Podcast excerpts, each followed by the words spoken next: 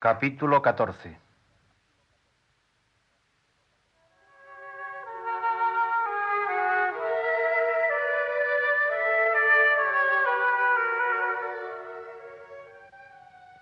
De marzo a agosto de 1853 salieron los seis primeros libritos ideados por don Bosco bajo el título general de El católico instruido en la religión. Esta edición surgió a causa de que, por la igualdad de derechos civiles para judíos y protestantes concedida por Carlos Alberto en 1848, estos bombardearon a la opinión pública con muchos libros de propaganda, diarios y conferencias mientras que los católicos piamonteses no tenían ni un solo diario o libro para poner en manos de la gente sencilla. Las reuniones de los obispos en Villanoveta, Cúneo, dieron como fruto varias publicaciones y entre ellas estas lecturas católicas de don Bosco. Pero le fue difícil a don Bosco encontrar un obispo que diese la aprobación eclesiástica. El vicario de Turín le dijo, Usted desafía y ataca de frente al enemigo. El estilo de los libritos era directo y claro, lo cual hizo que tuvieran un número extraordinario de lectores, despertando la ira de los protestantes, quienes pidieron a don Bosco que moderase el tono, pero no lo consiguieron. Los pastores valdenses Bert y Meile y el evangélico Puño bajaron a Valdoco intentaban persuadir a don Bosco para que interrumpiera las lecturas o, al menos, moderase lo que en ellas se decía.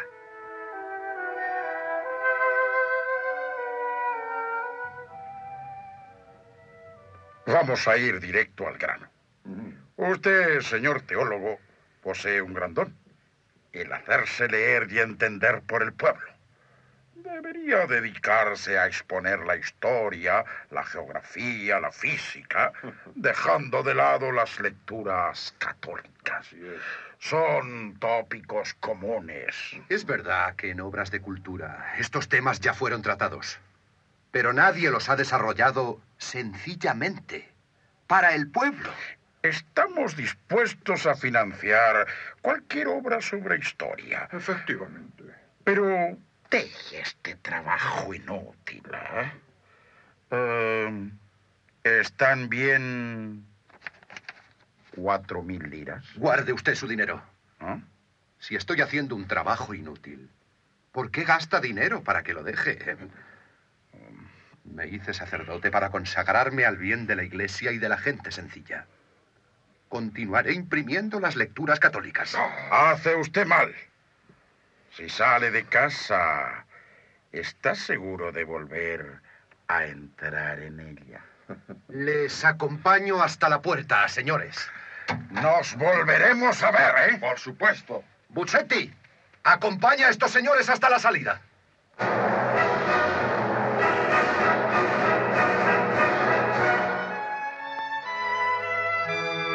Una tarde, mientras daba clase, vinieron dos hombres a llamarme a toda prisa.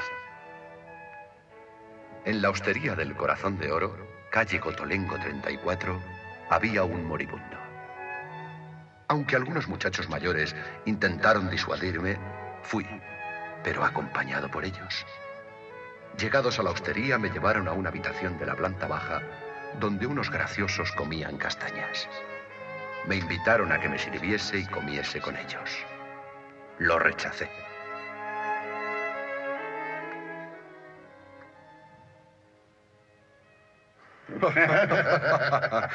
Por lo menos tomará un vaso de nuestro vino. No, no tengo ganas de beber. Lo hará. Por las buenas o por las malas, pero beberá. Tú agárralo por este lado. Yo lo sujetaré y tendrá que beberlo. ¡Sí! Está bien, soltadme. Si de todos modos he de beber, dejadme libre. Bueno, lo dejaremos. Pero beba. Lo siento, yo no puedo hacerlo. Le daré el vaso de vino a uno de mis muchachos. ¿Eh? ¿Dónde va? ¡Abierto la puerta! Pasad, muchachos. Pasad. Son muchos y fuertes. Está bien, está bien. Haga lo que quiera. ¿Y el enfermo? Pues... Eh, creo que es mejor que vuelva usted otro día para confesarlo. Ya, ya.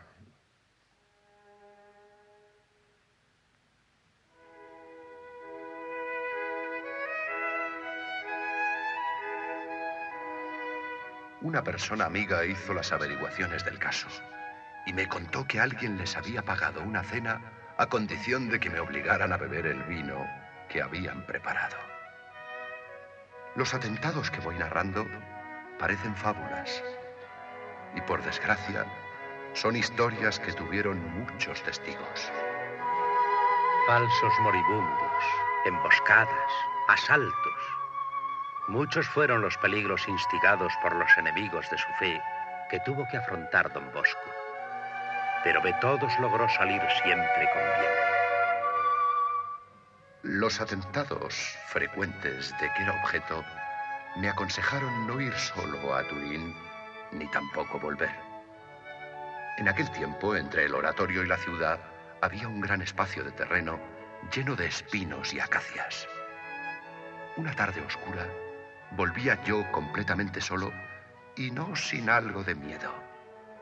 Cuando de pronto veo junto a mí un perrazo que a primera vista me espantó.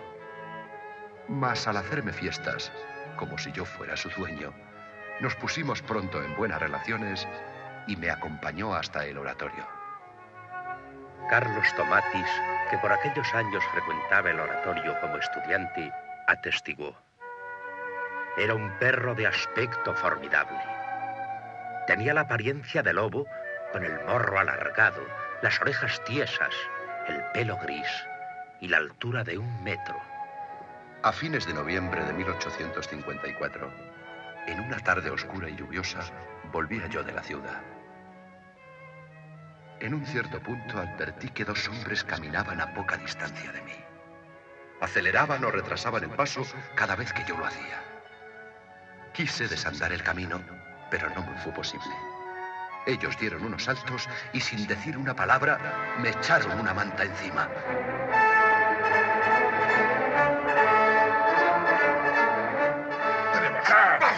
¡La manta por la cabeza!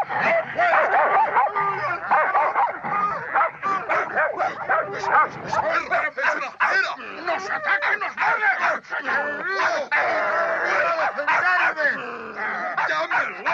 ¡Llámelo! ¡Llámelo!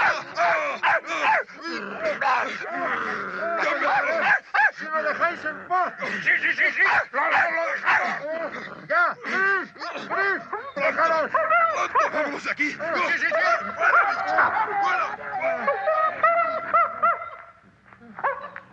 Gracias, Gris. Has vuelto a salvarme.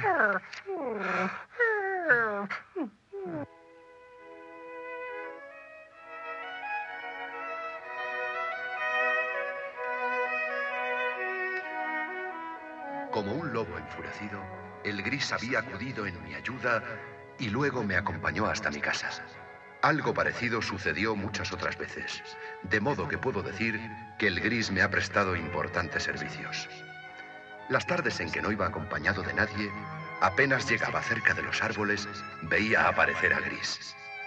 Los jóvenes del oratorio le vieron muchas veces entrar en el patio. Una vez, espantados, dos muchachos quisieron emprenderla contra él a pedradas, pero José Buccetti intervino. No lo molestéis. Es Gris, el perro de Don Bosco. Es un animal que da miedo. Es bueno. Mira, le estoy acariciando y le gusta. Vamos a llevarlo hasta el comedor. Don Bosco está allí con su madre y algunos clérigos. Sí, vamos, le alegrará verlo. Aquí le traemos a su perro, Don Bosco. ¡Ah! ¡Oh, qué- Es ese feo animalazo! ¡Ah! No hace nada. Es bueno. Claro que sí, no tengáis miedo. Es mi gris. Dejad que se acerque. Toma, toma, gris. Toma comida, amigo.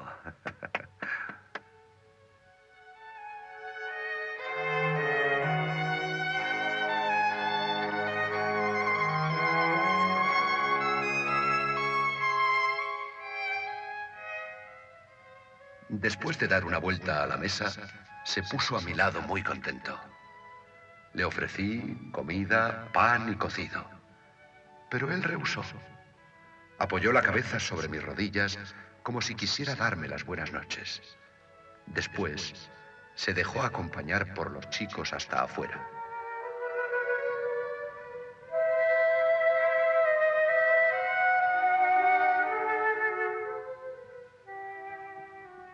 Atestiguó Miguel Rúa que una tarde don Bosco tenía que salir para unos asuntos urgentes, pero Gris, tendido a lo largo en el umbral, mostraba fieramente sus dientes impidiéndole pasar. Mamá Margarita acudió a aconsejar a su hijo. Si no quieres escucharme a mí, escucha al menos al perro. No salgas.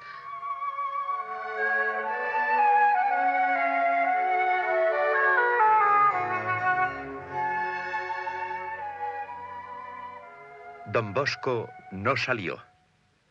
Y al día siguiente supo que un sujeto malintencionado, armado de pistola, le había estado esperando tras la esquina. Varias veces tuvo don Bosco la idea de averiguar la procedencia de aquel perro, pero no llegó a saber nada. En 1886, más de 30 años después de estas apariciones del gris, don Bosco lo tuvo de nuevo de guía en la ciudad de Bordiguera, mientras sorteaba los charcos y barrizales del camino, cuando su cansada vista apenas podía indicarle dónde pisaba. En 1872, la baronesa Aselia Fasati le preguntó a don Bosco qué pensaba sobre el gris. Haría reír si dijera que es un ángel. Pero tampoco se puede decir que sea un perro ordinario.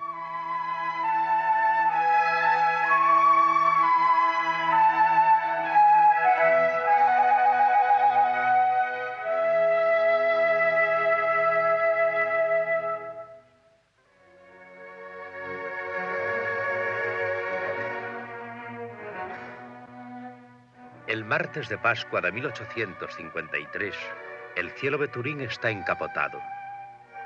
Juan Franchesia y Miguel Rúa, compañeros de clase y amigos para toda la vida, repasan juntos la lección de italiano.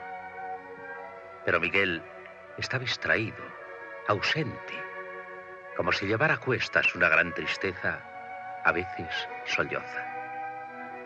Franchesia le conmina enérgicamente.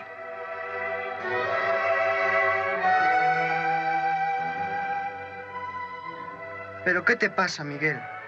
No lees. No haces caso a lo que te digo. Ha muerto mi hermano Juan. El próximo seré yo. No digas eso. Ni lo pienses siquiera. Soy el último de los hermanos que queda. Ahora mi madre se quedará sola en la pequeña vivienda de la fábrica de armas. Sola y, llorando por sus hijos.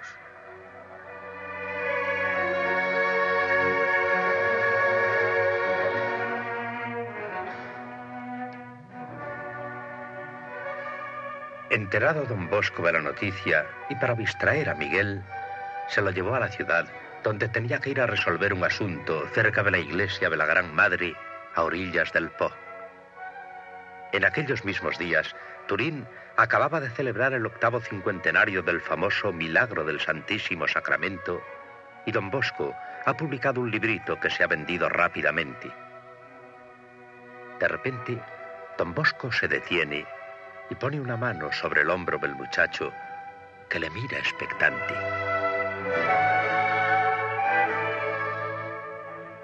Dentro de 50 años se celebrará el noveno cincuentenario del milagro. Y yo ya no estaré aquí, Miguel. Pero tú sí.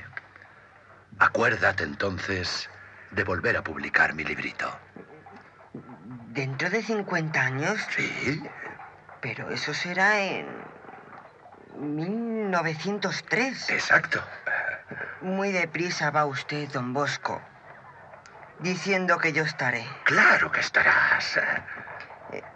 Tengo miedo de que muy pronto la muerte me haga una broma de las suyas. Nada de bromas. Te garantizo que tú estarás dentro de 50 años. Haz reimprimir mi librito. ¿Entendido?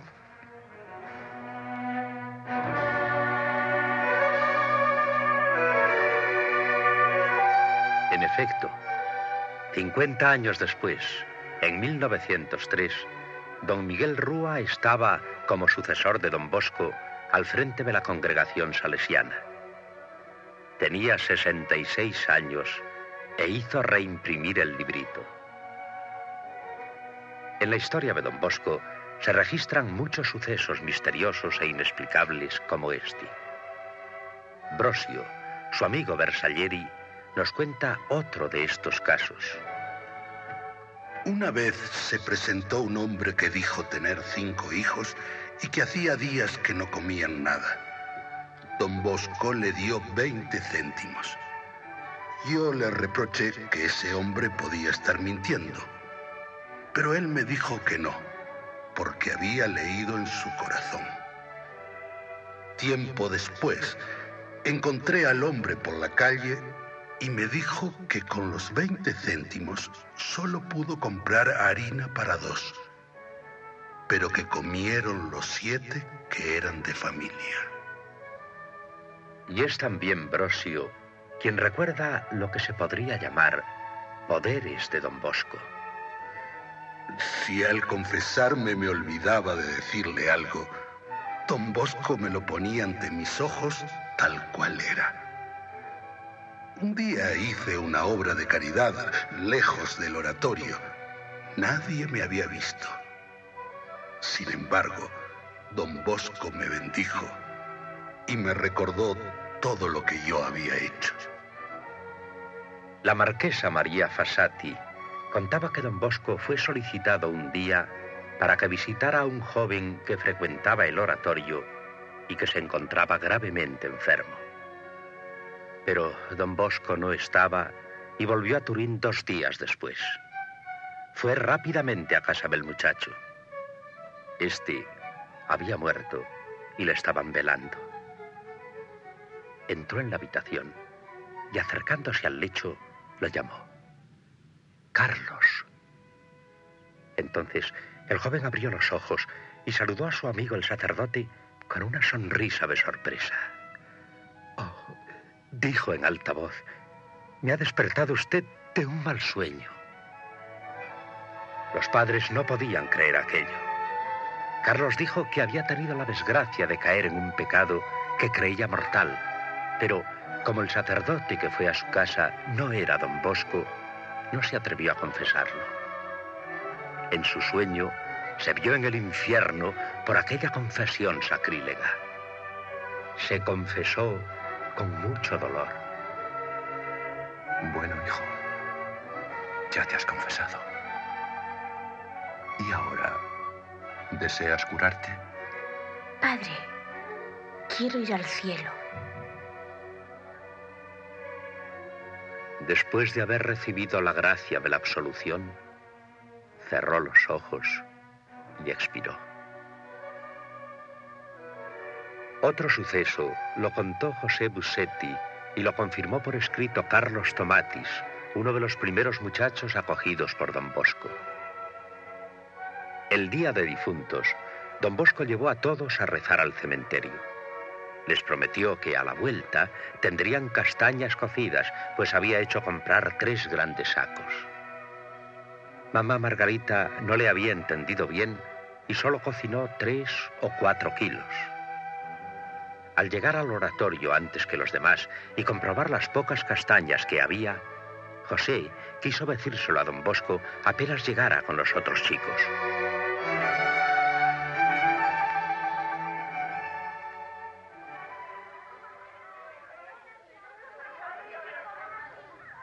Las castañas, José. Tráelas pronto que estamos todos hambrientos. Aquí están. Pero tenga cuidado, son muy pocas. Ah, no te preocupes. Toma tú. Y tú. Y tú también. A ver, ¿quieres un poco más? No sigas sirviendo las castañas con ese coral cucharón. No van a alcanzar para todos. Solo hay ahora- Bueno, les daremos mientras haya. He prometido que habría para todos. Toma. Toma tú. ¿Pero qué Vamos. pasa? Ven aquí. Este toma. cazo no se vacía nunca. No es posible, don Bosco. Usted saca y saca y siempre quedan castañas. Sí. Tampoco yo lo comprendo.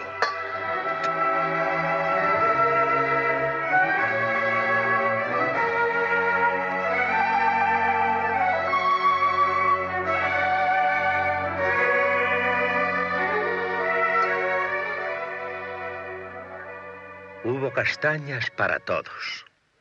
Quizás por ello, con las manos llenas de castañas, los muchachos gritaron aquella tarde por primera vez, Don Bosco es un santo. Además de las constantes luchas por ver realizados sus sueños, don Bosco sentía un verdadero sentimiento paternal por todos aquellos jóvenes. Una muestra de aquella preocupación por ellos es la atención que les dedica permanentemente, no solo cuando asisten al oratorio, sino también visitándolos en sus lugares de trabajo, atentos siempre a saber cómo son tratados por los patronos.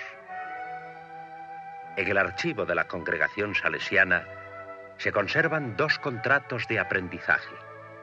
Uno, en papel corriente, fechado en noviembre de 1851, y otro, en papel sellado con timbre de 40 céntimos, fechado el 8 de febrero de 1852, en escrituras hechas en la casa del oratorio de San Francisco de Sales. Ambos contratos van firmados por el patrono, el aprendiz y don Bosco. Y podemos leer que los dos contienen varias cláusulas en las que se exige a los patronos que sólo utilicen a los jóvenes aprendices específicamente en el oficio y no como criados, cosa que hacían muchos. Se preocupa por la salud, el descanso festivo y las vacaciones y exige un salario progresivo de acuerdo a los adelantos del muchacho y al trabajo que desarrolla.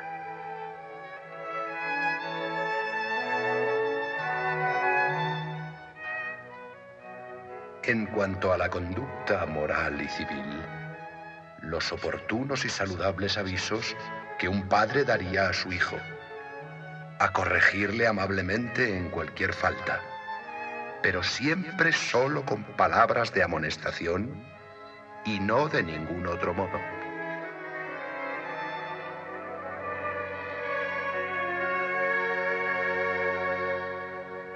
No fue don Bosco el inventor de los contratos de aprendizaje. La obra de la mendicidad instruida, fundada en 1774, los estipulaba ya. Pero esos contratos firmados por don Bosco son los más antiguos que se conservan en Turín. Por lo tanto, es lógico deducir que nadie se preocupaba de la defensa de los aprendices.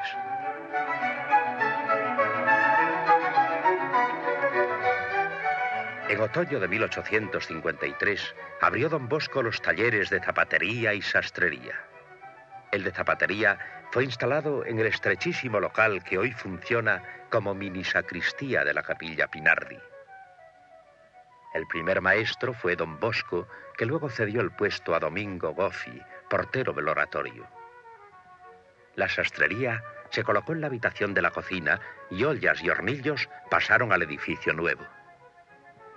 Los primeros maestros fueron mamá Margarita y también don Bosco, que enseñó lo que él había aprendido en Castelnuovo, en casa de Juan Roberto. Durante los primeros meses de 1854, casi jugando, abrió el tercer taller, el de encuadernación de libros en una habitación del edificio nuevo.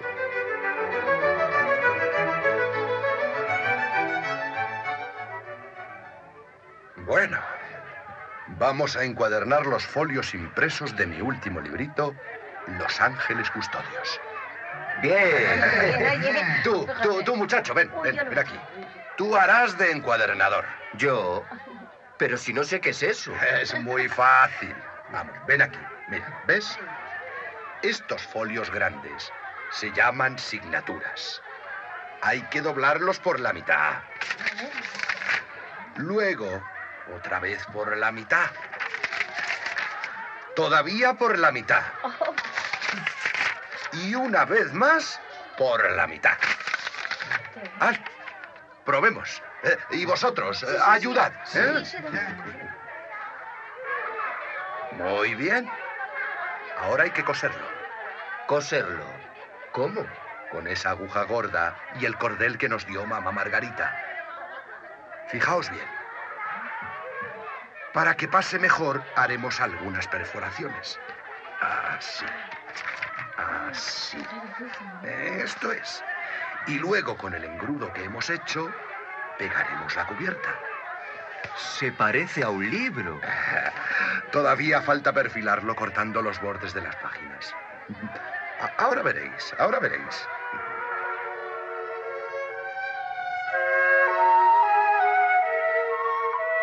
Para cortar los bordes de las páginas, don Bosco trajo el cuchillo que se usaba para triturar ajos, cebollas y perejil y cercenó lo que sobraba.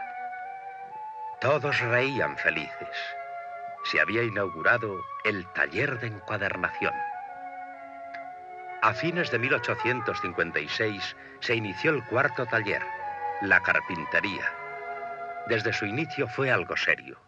Un buen grupo de muchachos fue retirado de los talleres de la ciudad y colocado en una amplia sala provista de bancos, utensilios de la profesión y almacén de madera. El primer maestro fue el señor Corio. El quinto taller, el más deseado, fue la imprenta. Don Bosco debió luchar durante casi un año para alcanzar el permiso del gobierno. Se lo dieron el 31 de diciembre de 1861. Comenzó bajo la dirección del maestro de arte Andrés Giardino y la ayuda de José Busetti.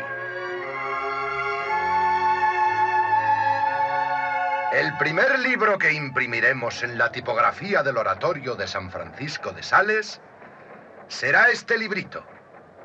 Teófilo o el joven ermitaño. Una narración amena del canónigo Schmidt. Este primer libro apareció como un volumen de las lecturas católicas en mayo de 1862.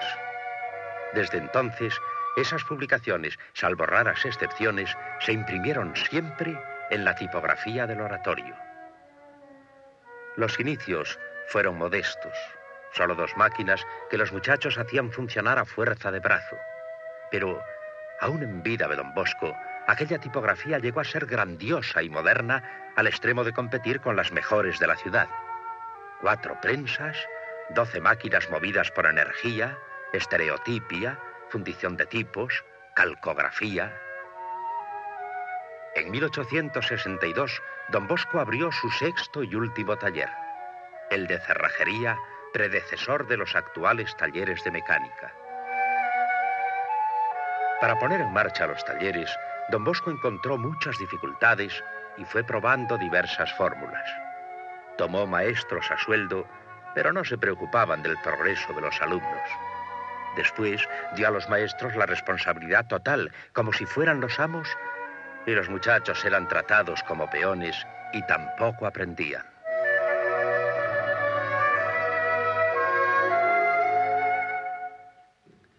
Don Bosco, pues no tiene usted poco trabajo para dedicarse ahora también a los talleres. Tengo que hacerlo, Brosio.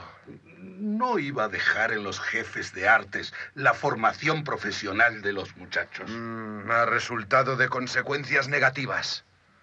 Por miedo a ser suplantados por los alumnos mejores, los jefes les enseñan poco. Les dejan de lado.